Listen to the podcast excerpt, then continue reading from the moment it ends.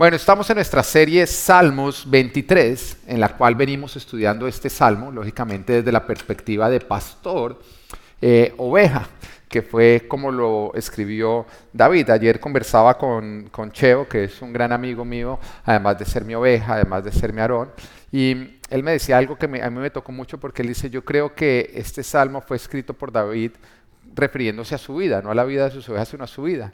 Me parece curioso que él haya pasado los primeros años, estoy hablando ya de David, no de Cheo, eh, que él haya pasado los primeros años como pastor de ovejas y que Dios lo hubiera tenido ahí para que después cuando él entra a ser rey o su camino para ser rey, el ser rey, él empieza a darse cuenta que Dios hace con él exactamente lo mismo que él hizo con las ovejas. En otras palabras, lo que él tuvo que vivir como pastor de ovejas, después lo vivió como oveja del gran pastor. Y creo que esto es espectacular cuando lo vemos desde esa perspectiva. Cuando entendemos ese tipo de cosas y, yo creo que aquellos que somos papás, eh, papás hemos podido entender que en el momento en que nosotros somos padres entendemos finalmente el amor de Dios. O por lo menos lo vemos una, de una manera más amplia. Porque antes nos costaba trabajo que Él nos perdonara, que nos dijera, no, mira, con solo pedir perdón, Él te perdona. A, a veces nos costaba trabajo creer que después de haber metido la pata bien duro, él nos recibiera con misericordia, con gracia, diciéndonos, ya, que quedó atrás, endereza tu camino, dale para adelante y que todo estuviera bien. Nos, nos costaba trabajo creer eso. Pero en el momento que somos papás, logramos darnos cuenta que ese es el amor de un padre por un hijo, en el que el deseo de uno ni siquiera es que el hijo pague por lo que hizo, sino que el hijo entienda que todo lo que hace mal le hace daño a él. Porque como padre nosotros entendemos que el más beneficiado de obedecer una autoridad no es la autoridad. ¿Quién es? El que está bajo autoridad. Todo lo que uno dice de los hijos, cuando ellos lo obedecen, uno cómo se beneficia. Ellos son los que se benefician. Lo que pasa es que en ese momento empieza a haber una conexión tal con los hijos que su beneficio se convierte en nuestro gozo. Porque cuando uno escoge las vacaciones, uno ya ni siquiera escoge las vacaciones donde uno le gustaría estar. No, uno, donde uno los puede ver a ellos reír y sonreír o no. Y las vacaciones de uno son sentarse a verlos reír y sonreír y uno sonriendo como un idiota. ¿O Y cuando ellos están tristes, uno se entristece. Y logramos entender que el único beneficio de Dios cuando nosotros hacemos lo correcto es ver cómo nosotros cultivamos y cosechamos bendición. Porque su gozo está en nuestro avance. Y qué bonito es entender eso, que los mandamientos de Dios no son un capricho de Él, son una guianza porque Él quiere que nosotros seamos exitosos en todas las áreas de nuestra vida, porque su felicidad y su gozo es ver que nosotros tenemos vidas abundantes y bendecidas. Pero cuando entendemos eso y nosotros pecamos, no volvemos a Dios como perdóname, yo sé que la amarré contigo. No, volvemos a Dios es como de una manera diferente. Como diciendo, cuando tú entiendes eso es como, yo sé que cuando yo provoco el mal en mí, rompo tu corazón. Y yo sé que tú quieres lo mejor para mí. Y nosotros deberíamos querer lo mejor para nosotros. Pero entender que cuando nosotros escogemos lo mejor para nosotros, papá Dios se goza. Él se alegra. Y entonces ahí logramos entender cuál es la relación que Él quiere tener con cada uno de nosotros. Y estamos en Salmos 23, estamos en el versículo 5, y nos dice, ungiste mi cabeza con aceite. Acá está hablando eh, David está hablando de la oveja, ungiste mi cabeza con aceite. Miren, a lo largo de este salmo hemos podido ver listados una serie de eventos de la vida de la oveja a lo largo del año. Este salmo nos ha llevado desde la vida en el rancho, donde todas las necesidades son suplidas ahí por el pastor, a los pastos verdes, las tranquilas aguas, a través de los valles tenebrosos, y finalmente hemos llegado a las altas mesas en el verano, que es justamente donde nos encontramos, donde están los mejores pastizales, donde corren las aguas más, en mayor abundancia, donde podemos ver el forraje más fresco y más tierno, y también donde podemos estar en gran cercanía con nuestro pastor. Sin embargo, ahí donde todo parece perfecto, no puede faltar el mosco en la sopa. ¿Usted sabe qué es el mosco en la sopa, no? ¿Mm? Algo pequeño que, viene y daña lo, bueno o no, lo grande el mosco en la sopa. Porque tiempo de verano es tiempo de moscas. no estoy hablando de manera metafórica, es realmente tiempo de verano es tiempo de moscas. cuando el clima empieza a calentar, empiezan a surgir los insectos, que son un problema enorme en la vida de las ovejas. Y su ataque a las ovejas logran convertir los veranos dorados en tiempos de tortura. Así que vamos a ver algunos de los problemas que enfrentan las ovejas en estos tiempos, cómo las afectan, pero también cómo el pastor les da solución. Y lógicamente mirar después esto qué significa o qué simboliza con respecto a nuestras vidas y nuestra relación con Dios. Amén. Entonces vamos al punto número uno. Este sería el primer problema. Los oestrus ovis, diga oestrus ovus, ovis. O moscas nasales. Sí, hubiera podido poner moscas nasales, pero así me suena como que más estudioso, como wow, el pastor cómo sabe, ¿no? Entonces los oestrus ovis, la forma como nosotros hablamos en casa con mi esposa, eh, que de pronto se me muestra una imagen de los oestros ovis. Esto parece sencillo, pero me pusieron las imágenes al revés. Estos son los oestros ovis. Son pequeñas moscas que zumban, zumban alrededor de la cabeza de las ovejas. Y lo hacen porque tienen un objetivo. Su objetivo es depositar sus huevos dentro de las fosas nasales, dentro de la nariz de las ovejas. Ahora, cuando logran hacerlo, a los pocos días empiezan a nacer gusanos. Ahora sí muestra gusanos. No, esos no, los otros gusanos. Amén.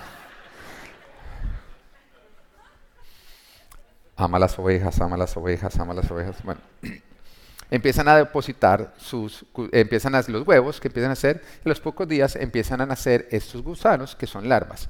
Una vez que nacen, empiezan a subir por las fosas nasales hasta llegar a la cabeza donde se incrustan en la carne, provocando una severa inflamación y una intensa irritación. Ahora sí muestra la imagen que no debías haber mostrado. Amén. Acá la estamos viendo incrustado en la carne arriba de la cabeza y la inflamación que empiezan a provocar. Tienes toda la libertad de empezar a hacer así. ¿No? Cuando yo estudiaba todo esto, la verdad es que en ese momento empecé a sentir un malestar por toda la cabeza. Me, pude imaginar lo que las ovejas sienten en ese instante.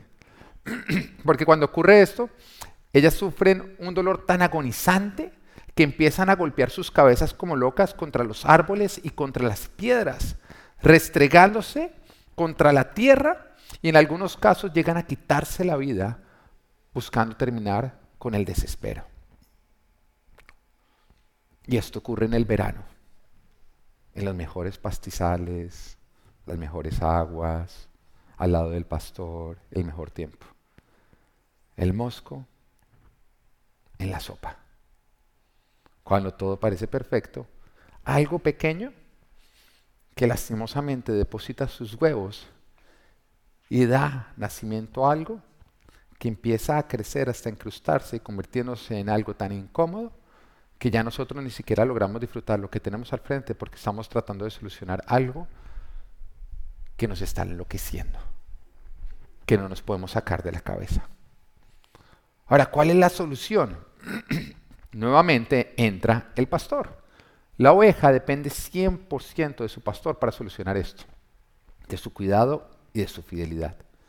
Y el pastor en la primera señal que él tiene de la llegada de las moscas, tiene que aplicarle un antídoto en la cabeza. Un antídoto que está compuesto en general de aceite.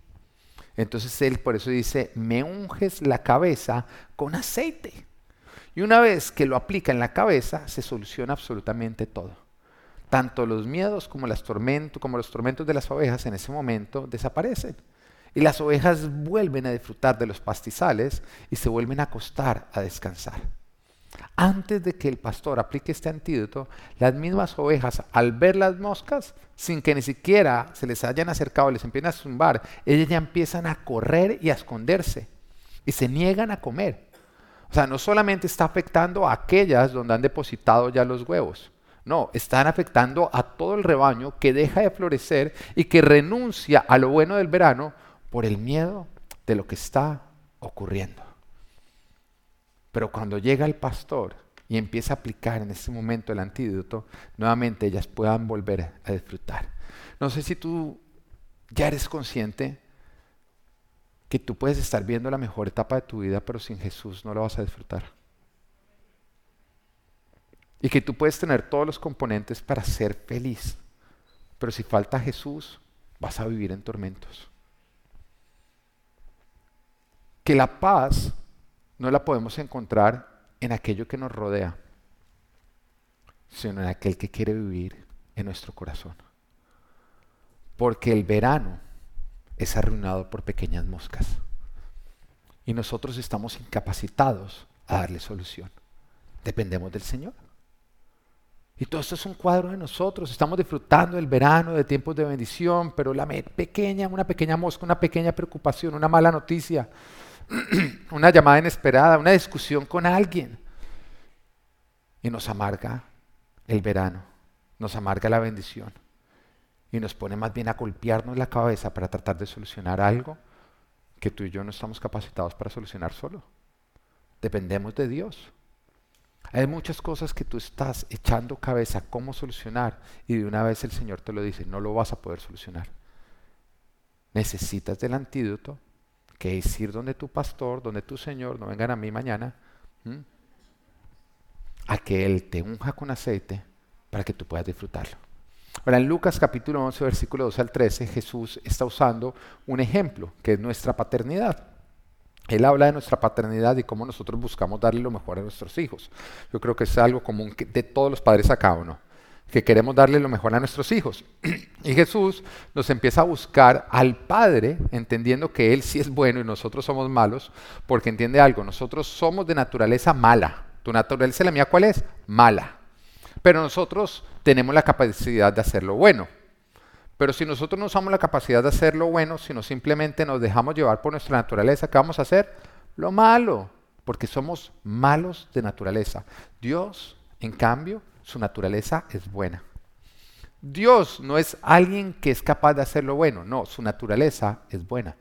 Dios no puede hacer lo malo, porque su naturaleza es ser bueno. Tú y yo somos malvados que sabemos o tenemos la capacidad de hacer lo correcto, y que Dios nos ayude a escoger hacer lo correcto. Él es diferente. Entonces nos dice, Él nos motiva a buscar al Padre sabiendo que Él nos va a dar lo mejor, lo que necesitamos, lo que más necesitamos. Y Lucas capítulo 11, versículo 12 al 13 nos dice, pues si ustedes, aun siendo malos, saben dar cosas buenas a sus hijos, cuánto más el Padre Celestial dará al Espíritu Santo a quienes se lo pidan. Yo quiero que entiendas que el Espíritu Santo no es una idea, no es una filosofía. No. El Espíritu Santo no es un mito, no es una leyenda, es una persona real. Y Jesús a nosotros nos motiva que busquemos el Espíritu Santo. Porque Dios Padre es fiel en darlo y en darlo en abundancia. Ahora lo triste es que hay muchos cristianos que están viviendo sin el Espíritu Santo. Y por eso están viviendo a medio motor. Y por eso las moscas los están atormentando. Por eso están siendo incomodados sin encontrar una solución. Y Jesús acá te está dando la solución a ti. Cuando tú estás pasando por esos momentos de angustia, de desespero, por no encontrar una solución, algo que te atormenta, simplemente quédate quieto, cae de rodillas y busca al Espíritu Santo de Dios porque el Padre es fiel en enviarlo en abundancia para que consuele nuestros corazones y para que nos dé nuevas fuerzas. Tú no necesitas menos problemas, tú necesitas más de Dios. El Espíritu justamente es simbolizado con un aceite, porque el Espíritu es el aceite que necesitamos. No nos debemos sumergir para encontrar la paz, la libertad de nuestros tormentos, el descanso en tiempos de angustia. Ahora, las ovejas, cuando están en el verano, no es suficiente con que ellas sean ungidas una vez. Eso no soluciona todo el verano. Eso soluciona un rato. Para ellas poder disfrutar del verano, se les requiere buscar al pastor continuamente para que el pastor las vuelva a ungir. Y lo mismo requerimos nosotros, como ovejas de Dios. No es que viniste una vez a la iglesia el domingo y te volteas y le dices, ya te cumplí por este año, ¿no? que es como muchos lo hacen. Porque hay muchos que de verdad, lastimosamente, le dan más importancia a un almuerzo familiar que al día del Señor. Hay muchos que les da más pena decirle a la tía, no, no podemos ir a almorzar porque tenemos que ir a la iglesia, que a Dios no podemos ir a la iglesia porque tenemos que ir donde la tía. O sea, cuando tú haces eso, es evidente a quién respetas más, a quién le tienes más temor, a quién le das más prioridad en tu vida. Cuando tú le dices a Dios, cuando es claro, es claro, estamos hablando que desde el principio Él nos dice que el domingo es el día del Señor, que hay un día que nosotros tenemos que descansar. ¿Mm? Seis días trabajarás, pero uno lo entregarás a tu Creador. Y tú coges y a pesar de que Él lo dice, lo tiene entre los diez mandamientos, lo tiene tan clarito, a pesar de eso, tú eres capaz de decirle, no voy porque tengo que trabajar, no voy porque los niños tienen fútbol, no voy porque la tía Magola hizo sancocho, no voy por cualquier bobada o por el coronavirus. Oiga, hoy en día le disculpa de todo, ¿no? Usted se da cuenta que usted le llega tarde el paquete, mira, ¿qué pasa? No, es que entiende el coronavirus. El coronavirus es culpa, hoy en día es la disculpa de todo el mundo. La disculpa de todo el mundo. La otra vez cumpleaños mi papá y en el chat familiar de los tíos y todo no lo felicitaron. Y por la noche mi mamá dijo, muchas gracias por haber felicitado. Y todos los tíos, qué pena, es que por el coronavirus uno no sabe qué día es y qué día no es. Y el siguiente decía, yo, a mí me pasa lo mismo, y yo por lo menos les dije, por lo menos sean originales en las disculpas. Él ya se pidió esa, usted escoja otra.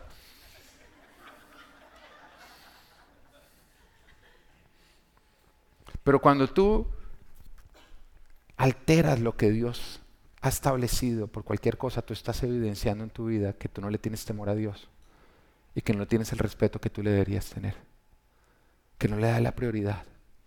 Y tú después dices, porque vivo atormentado, porque vivo amargado, porque vivo de mal ánimo. Muy sencillo, porque no estás yendo al ungimiento que soluciona las moscas que te tienen de esa manera.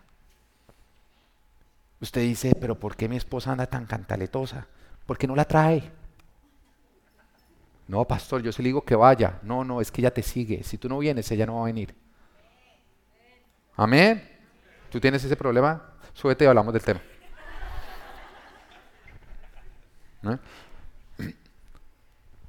Entonces, al igual que las ovejas, una sola ungida de aceite no soluciona todo el verano, igual que tú. Hacer un devocional al mes, venir a la iglesia de mes en cuando, como, los, como los toreros por temporada, no voy a la iglesia.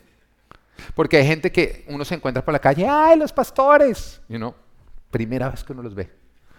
Y uno, hola, ¿cómo vas? pero yo nunca te he visto. No, yo, esa es mi iglesia, esa es mi iglesia pero, pero, pero no te he visto. No, yo de verdad, yo voy cada seis meses sin falta. Y uno dice, pero esta no es tu iglesia. ¿Mm?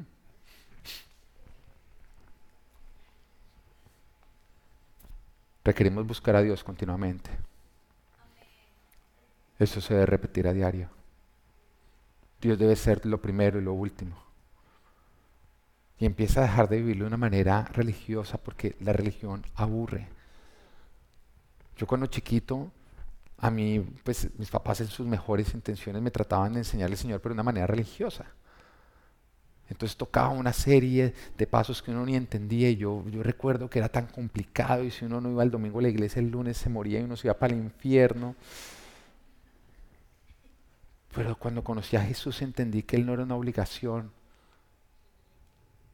él era lo mejor que me ha pasado en mi vida. Él es lo mejor que me ha pasado en mi vida. Entonces no se trata de que me toque, se trata de hacerlo en la mejor actitud, con el mejor gozo, de ir a la palabra, de poner la canción que te gusta, de alabarlo, de sentarte, tomarte un café. A mí me encanta sentarme a tomar un café con el Señor. Me encanta, me encanta, me encanta. Creo que Él creó el café para eso. Nos hace más espirituales. Mm, míreme a mí antes del café, no me ha bajado el Espíritu Santo. Varao, no me hablen, no me he tomado el primer café. Después del primer café yo soy feliz, contento. Eh, quítemelo y ahí otra vez vuelvo a lo de antes. ¿Mm?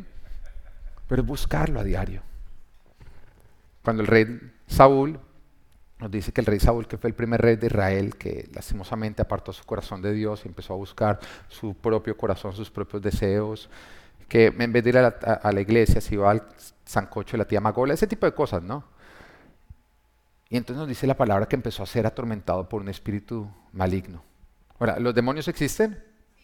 Amén, ¿no? No es, no es leyenda, no es mito, existen, son reales. Y entonces empezó a ser atormentado por el espíritu maligno. Y entonces, para darle solución, lo que él hacía es que llamaba a David. Y David llegaba con su arpa y tocaba el arpa. Y entonces el espíritu, al oír el arpa de David, huía. ¿Pero usted cree realmente que el espíritu es lo que no le gustaba el arpa? No. A él que lo incomodaba, la presencia de Dios. Era una de las maneras como David buscaba a Dios. Él no estaba ahí enfrente de Saúl buscando a Saúl, estaba buscando a Dios. Y esto traía solución por un tiempo. Por un tiempo el espíritu huía, entonces Saúl se sentía bien, pero al poco tiempo volvía el espíritu a atormentar a Saúl. Entonces Saúl volvía a llamar otra vez a David a que tocara la arpa y entonces el, demonio huía. Pero algo curioso es que esto le ocurrió a Saúl, pero jamás le ocurrió a David. David jamás, tú no vas a encontrar la palabra que David tuviera que llamar a otro para que tocara el arpa, para que de esa manera un espíritu lo dejara atormentar. Y uno dice, ¿por qué? Porque David, a diferencia de Saúl, tocaba el arpa a diario. Él buscaba de la presencia de Dios, él se sumergía en el aceite del Espíritu Santo. Él no necesitaba la presencia de Dios en otros, porque él buscaba a Dios directamente y esto lo hacía todos los días. Hay muchos que usan el tocar del arpa de otros porque ellos jamás tocan el arpa. Ahora, es, un ejemplo, no voy a decir, no, yo no sé tocar el arpa. No vayan a salir a buscar clases de arpa. Hay muchos que están buscando la presencia de Dios de otros o en otros para sentir esa paz, porque ellos nunca buscan la presencia de Dios en ellos. Y siempre dependen de otros. Ore por mí, ore por mí, ore por mí, ore por mí, ore por mí. A mí me encanta que oren por mí. Pero te voy a decir algo. Cuando yo tengo una angustia, yo no busco que oren por mí. Yo voy directamente a Dios. Caigo de rodillas delante de Él, hago lo que Jesús nos enseñó, Getsemaní. Él puso a algunos a orar. Pero oren para que no caigan en tentación. Ya vengo. Y yo en ese momento a buscar de papá Dios. Desunción, desungimiento. David no necesitaba que otros tocaran el arpa por él, porque él tocaba el arpa directamente. Ahora es inevitable que nosotros tengamos situaciones, tanto naturales, espirituales como relacionales, que vengan a molestar nuestra vida, a buscar robar nuestros tiempos de verano. Pero la invitación de Dios es que nosotros encontremos descanso en Él, que tú busques la presencia directamente en Él, que tú te llenes de su Espíritu Santo. Ahora estás pasando por tiempos de tormento, busca el Espíritu Santo de Dios. Ríndele tu situación, cae de rodillas, no lo tienes que hacer ni siquiera acá en tu lugar, en tu puerta, puerta cerrada. Espíritu, rindo esto a ti. Te necesito a ti, lléname, sumérgeme y quédate ahí hasta que te sumerja. Insiste, porque cuando lo haces vas a encontrar alivio. No vivas en tormento, vive lleno del Espíritu Santo de Dios. Y yo te lo voy a decir, no, son tantas las veces en que yo me siento con angustia y caigo de rodilla y empiezo a buscarlo a Él y la situación no cambia, pero yo sí cambio. Mi forma de percibir la situación cambia. Porque esas moscas dejan de molestarme. Te lo voy a aplicar, te lo voy a explicar. El pastor no soluciona las moscas. Él hace que las moscas no afecten las ovejas. Las moscas van a seguir por ahí. Porque no nos dice que Él salga a cazar moscas, no, nos dice que Él aplica para que esas moscas no atormenten. Entonces, el problema no es solucionar todos los problemas, porque muchas veces tú haces, soluciona todas estas moscas, y el Señor dice, ahí van a haber moscas siempre. Estamos en la tierra, en el cielo no van a haber moscas, acá en la tierra van a haber moscas, persecuciones, problemas, dificultades, Él lo dice. Que todo lo que rindamos lo, acá lo recibiremos multiplicado por 100, pero con persecuciones. Acá no va a ser perfecto. Pero él dice, el problema no son las moscas. El tema es que las moscas no te atormenten. Y eso lo encontramos con la paz del Espíritu Santo. En que las moscas están ahí, pero nosotros caminamos tranquilos y frescos. Porque estamos llenos de Él. Amén. Problema número dos. La sarna ovina la sarna ovina. Esta es una irritación altamente contagiosa que es causada justamente por el ácaro del Soreptus ovis, perdón, y que abunda, del cual abunda en tiempos calientes. El problema más grande de las prédicas es que manden las imágenes sin que el pastor diga o no. No, ya déjenla.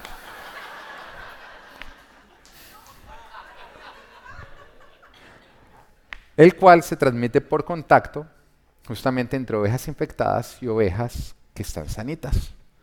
Porque a las ovejas les encanta frotar sus cabezas. Es una manera como ellas muestran su afecto. O sea, cuando ellas se van a hacer, ellas son latinas, ellas se muestran su afecto, su, afecto ahí, ¿no es cierto?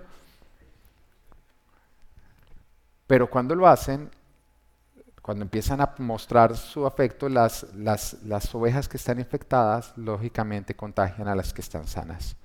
O sea, muy sencillo.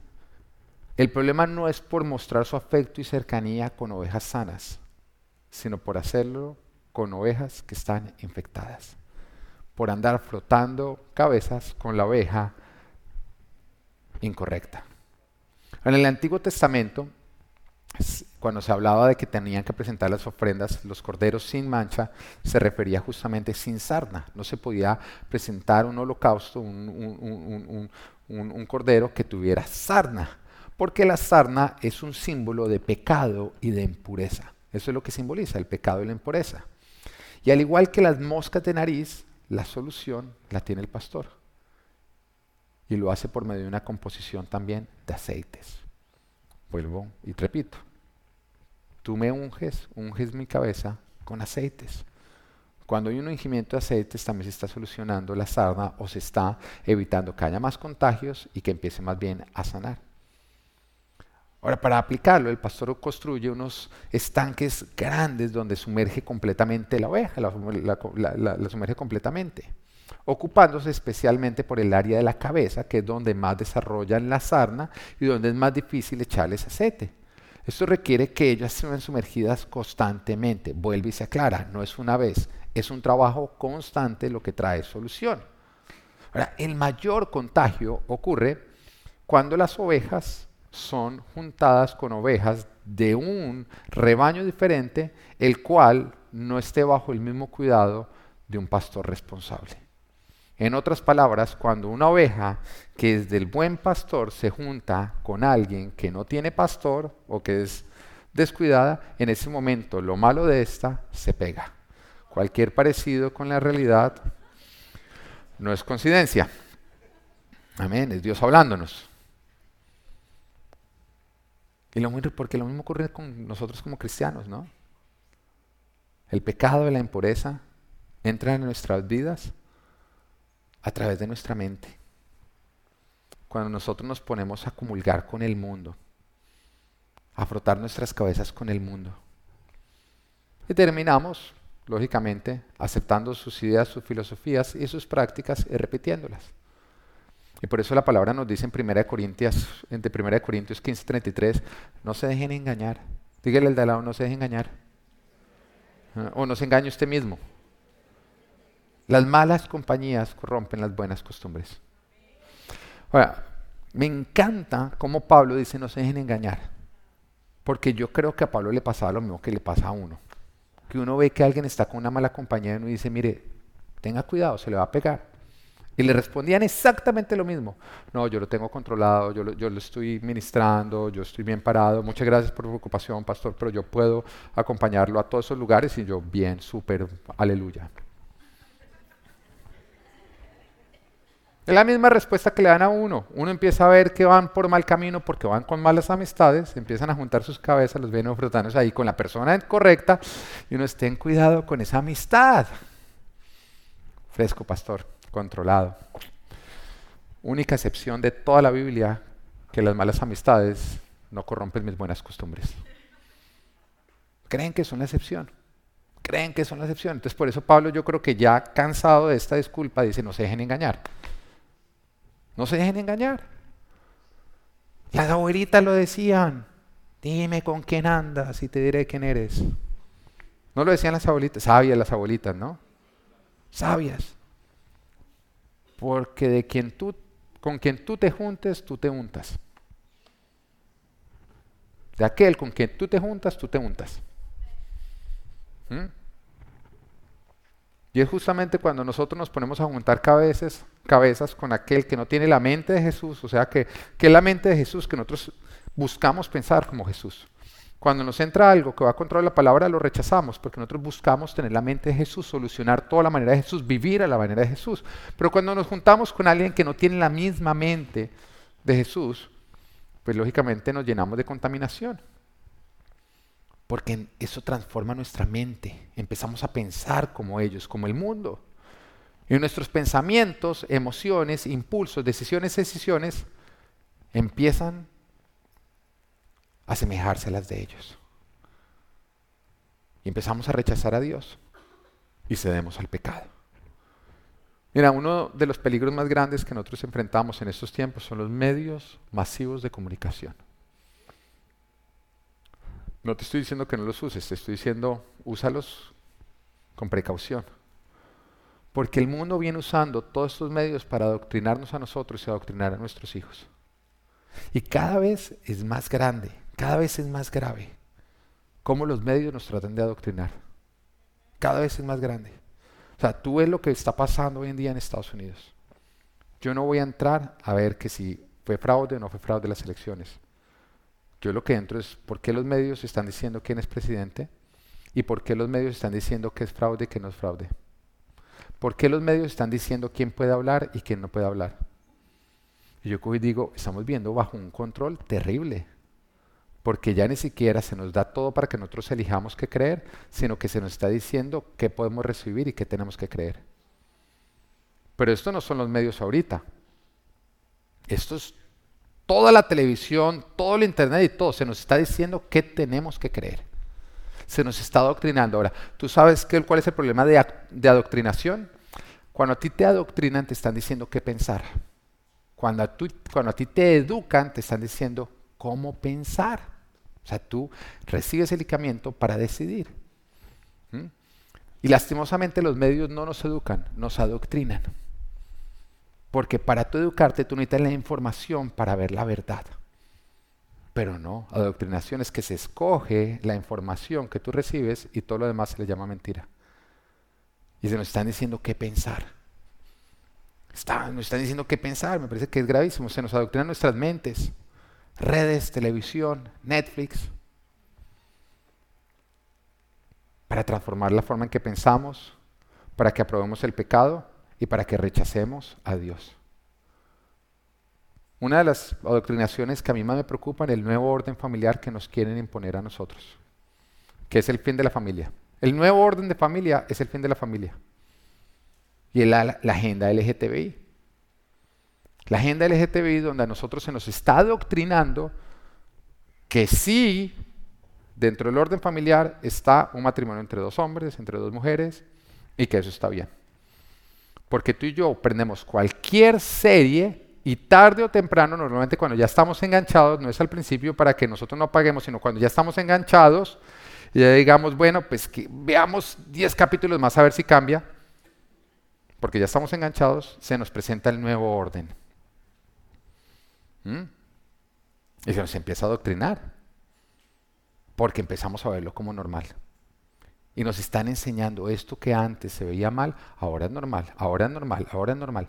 Toda serie, toda película está siendo usada para adoctrinarnos en el nuevo orden.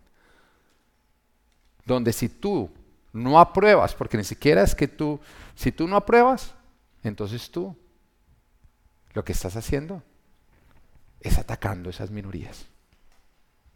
Porque el pecado nunca va a ser suficiente que tú simplemente digas, ok, que ocurra. No. El pecador dice, no, no, no solamente me tienes que dejar a mí hacerlo, tienes que practicarlo conmigo. ¿Mm? Y vayamos, vayamos, vayamos, vayamos a verlo, si no te convence. Al principio la ley era de si se podía abortar o no. Entonces un momento, que aborten. Haga lo que se le dé la gana, que aborten. Pero ya después no era un tema, ya era un tema, ok, paga tú por mi aborto. Entonces impusieron que nosotros tengamos que pagar taxes para pagar por los abortos. O sea, no era suficiente que se les dejara abortar, ahora tú y yo tenemos que practicar el aborto porque tenemos que pagar por el aborto. Y una empresa que no paga ese tax, entonces la cierran a punta de penalidades. Entonces, No, que el matrimonio homosexual, que el matrimonio... Ok, cásense. Haga lo que se le dé la gana, vívalo como quiera. No es suficiente. Tienes que hacerme el ponqué para mi matrimonio o te demando. Tú, pastor, me tienes que casar o te demando. Entonces, ya ni siquiera es dejarlos hacer, ahora nos toca a nosotros practicar lo que ellas están haciendo. Porque para el pecador y para el pecado nunca va a ser suficiente lo que tú le cedas, lo quiere todo. Te quiere a ti, te quiere atrapar. Y son los tiempos que estamos viviendo. Son los tiempos que estamos viviendo. El nuevo orden en el sexo. Promiscuo, desordenado, el cambio en los valores y la moral. Todo viene siendo alterado. Ahora, cuando miramos la Biblia, que es nuestro libro de referencia, la única verdad. Porque yo no necesito mirar el mundo para corroborar que la Biblia es verdad. Yo no, yo miro a eh, la Biblia para corroborar que el mundo es mentiras. Porque hay muchos que, creen todo lo que le están diciendo menos la Biblia. No, yo sé que Dios no miente, Él no puede mentir, no puede, no puede mentir. Y cuando miramos la Biblia nos damos cuenta que Sodoma y Gomorra, que todos sabemos que se apartó de Dios, entonces fue destruido, cayó fuego del cielo, tú sabes la historia, si no la sabes, lee la Biblia.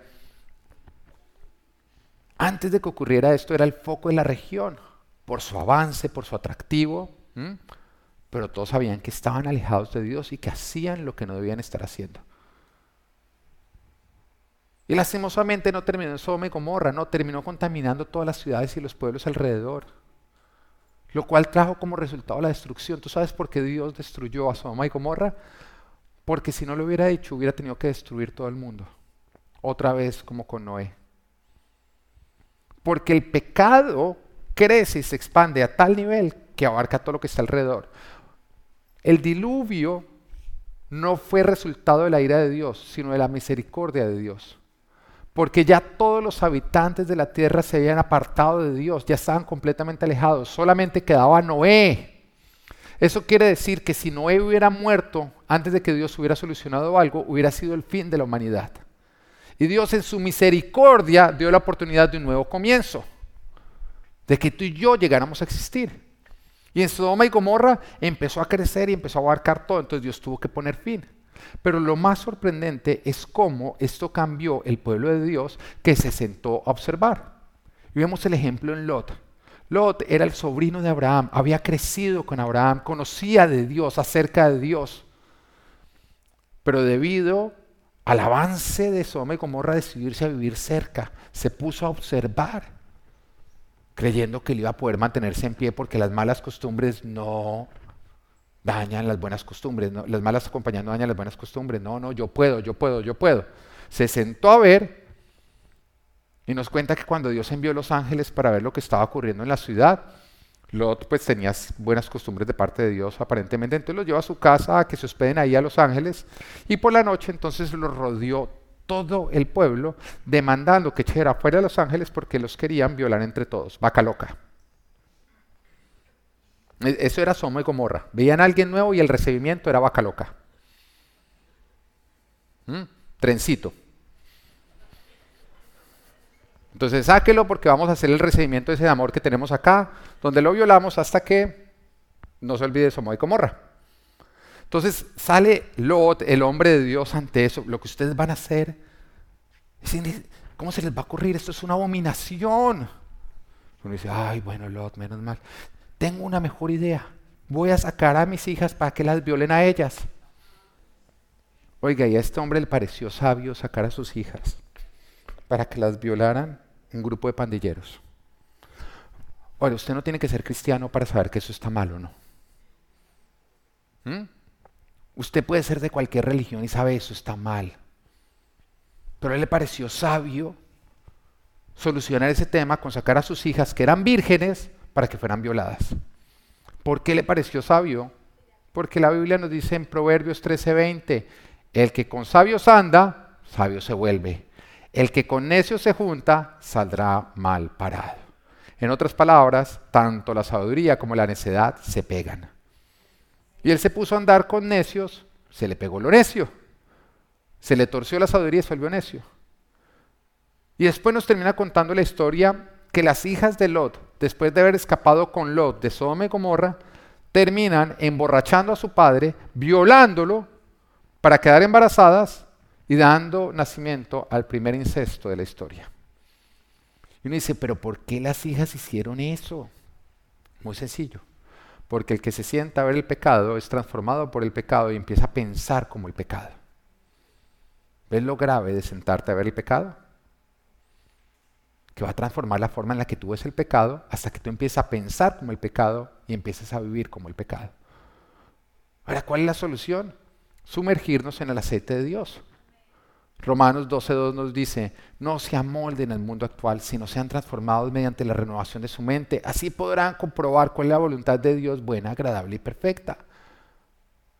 Solución, no nos amoldemos al mundo actual, no nos sentemos a ver el pecado, no seamos transformados por el pecado, deja de pensar como el pecado. Escojamos mejor con quién frotamos nuestras cabezas. Seamos radicales en la televisión que vemos, en nuestro uso de las redes, en las amistades que tenemos, entendiendo que lo que tú aceptes será lo que tú te amoldes y a lo que tus hijos se transformen. Lo que tú aceptes será lo que tú te amoldes y a lo que tus hijos se transformen.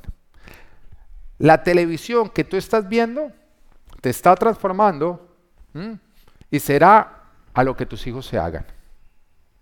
Siempre que veas una serie, piénsalo. Esto me está transformando y va a ser en lo que se conviertan mis hijos. Porque la palabra de Dios dice que el pecado produce maldición que se hereda.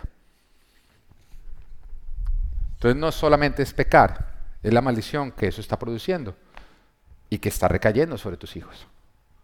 Y entendiendo esto, seamos más radicales. Porque la información de la que nos llenamos es el fruto que nosotros produciremos. Amén. Problema número tres las peleas entre las ovejas. Las peleas entre las ovejas. Este también es un tiempo, estamos hablando del verano, de celo y de apareamiento, donde los carneros empiezan a pelearse por tomar posesión entre las ovejas, estrellando sus cuerpos y sus cabezas. Ahora, el pastor sabe que si él no hace algo, sus ovejas, se van a lastimar y se van a matar entre ellas. Y por eso la solución que le hace es engrasar sus cuellos, engrasar el cuello de las ovejas. Eh, ya puedes pasar las imágenes ahora sí. ¿eh? Cuando no se les dice, no lo hacen. ¿eh? Empieza el pastor a engrasar los cuellos de las ovejas para que de esa manera les sirva como lubricante. Entonces cuando ellas intentan golpearse, entonces lo que pasa es que siguen derecho, sin hacerse daño mientras que el aire y la tensión se van disipando. Las peleas y las rivalidades. Tremenda trampa del diablo, pero que te voy a decir algo, ocurren dentro del pueblo de Dios. Porque Coca-Cola, su producto, ¿cuál es? Gaseosas. ¿Estamos o no? Apple, sus productos, ¿qué son? Computadores. ¿Eso quiere decir que ellos qué problemas tienen? En el computador, en que salió el chip, que salió dañado, que se incendia. Ah, no, eso es Samsung. Bueno.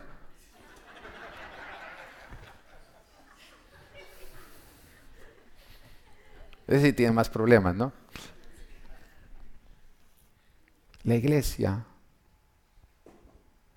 nosotros somos relaciones. Lo que más vamos a tener que solucionar son relaciones. Y es normal, no te sientas mal. Acá va a haber choques entre relaciones.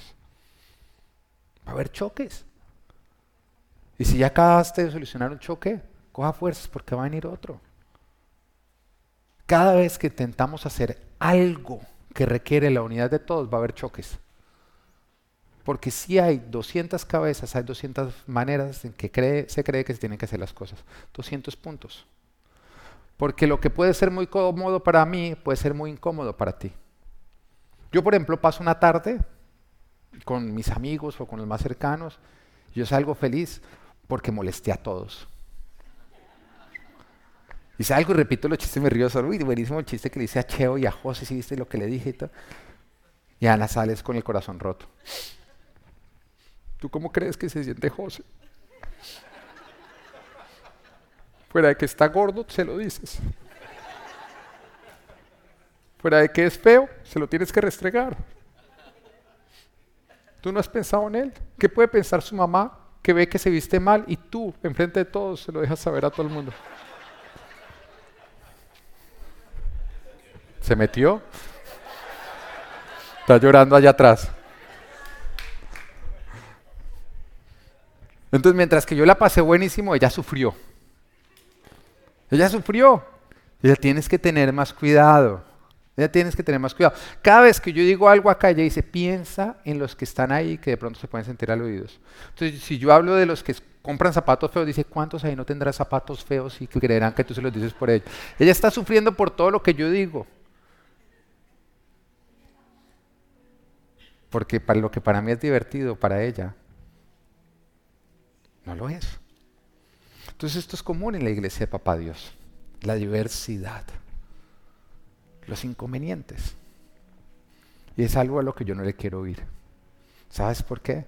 Porque la única manera de acercarme a ti es si tú y yo estamos dispuestos a superar las fricciones que van a nacer entre nosotros. Porque acá me veo lindo, ¿no? Perfecto, no tan Es la unción cuando se queda acá bajo un pecador que necesita de la gracia de Jesús todos los días. Amén. Ella habla de lo buen esposo que yo soy, pero soy sincero, tantas veces fallo. Yo creo que lo que más son ministrados mis hijos no son de mis aciertos, sino de cuando yo reconozco los múltiples errores que cometo.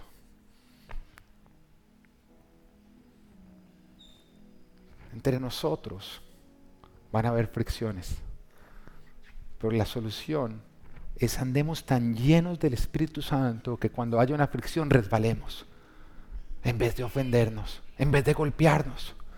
Pero aquel que no se llena del Espíritu Santo de Dios, cuando venga la fricción contra él, es el que va a salir lastimado a lastimar.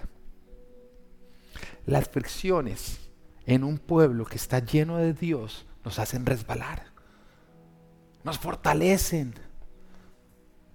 Nos acercamos a golpearnos y terminamos disfrutándolo por el resbalo que, ay, ya venga, tobogán. Pero cuando tú te desanimas porque es que fui a la iglesia, no me gustó lo que me dijeron, no me gustó la decisión que tomaron, no me gustó, no me gustó, no me gustó, vas a convertir un verano en un tiempo de tormento. Entonces, en lugar de andar cambiando a todo el mundo, ¿por qué no te unges del Espíritu Santo de Dios? ¿Por qué no te llenas de ese lubricante que va a hacer que todo lo que no debe hacer te resbale sin herir tu corazón? Lastimosamente, el que más se hiere es el que anda más sin Dios. Y no necesitas que otros hierren menos, necesitas llenarte más de Dios. Porque cuando estás llenos de Dios, tú logras ver a otros a través de los ojos de Dios y logras verlos con misericordia y con gracia. Logras ver en los defectos de otros tus propios defectos. Y logras entender que la misma gracia y misericordia que tienes que aplicar a ellos la necesitas que ellos te la apliquen a ti. Con la gente con la que más me siento cómodo, no es con los que más me exigen son los con los que más me llenan de gracia y misericordia. A veces es tan harto cuando uno está con personas que están exigiendo, del pastor se espera, del pastor se espera, del pastor se espera. Tratamos de ser perfectos, pero no lo logramos, ¿no? Así que llenémonos más bien de amor. De amor, cubrámonos de amor, llenémonos de amor entendiendo que el propósito de Dios no es que andemos de peleas, que el propósito de Dios es que nos llenemos de Él, para que de esa manera las peleas no nos afecten y nos dañen. Estas peleas buscan provocar la muerte y las heridas del rebaño, pero el ungimiento del pastor hace que las peleas van a continuar, pero que éstas no terminen en muerte ni en daños. El propósito de Dios no es acabar las peleas, es que éstas no terminen en muerte ni en hacernos daño, sino más bien en la unidad entre nosotros. Y algo que no nos logra separar nos va a unir. que lo que el Espíritu Santo de Dios quiere hacerlo. Vienes cargado con un corazón lleno de dolor. Busca el aceite de Dios que lleva a la reconciliación. Has perdido una relación porque fuiste ofendido. Busca el aceite de Dios que sane lo que tú rompiste y lo que rompieron en ti. Estás pasando por una relación rota que tú dices, esto ya no tiene reparo. Busca al que dice en Apocalipsis 21:5, yo hago nuevas todas las cosas. Tú ungiste mi cabeza con aceite y por eso te estoy agradecido y que Dios te bendiga. Amén.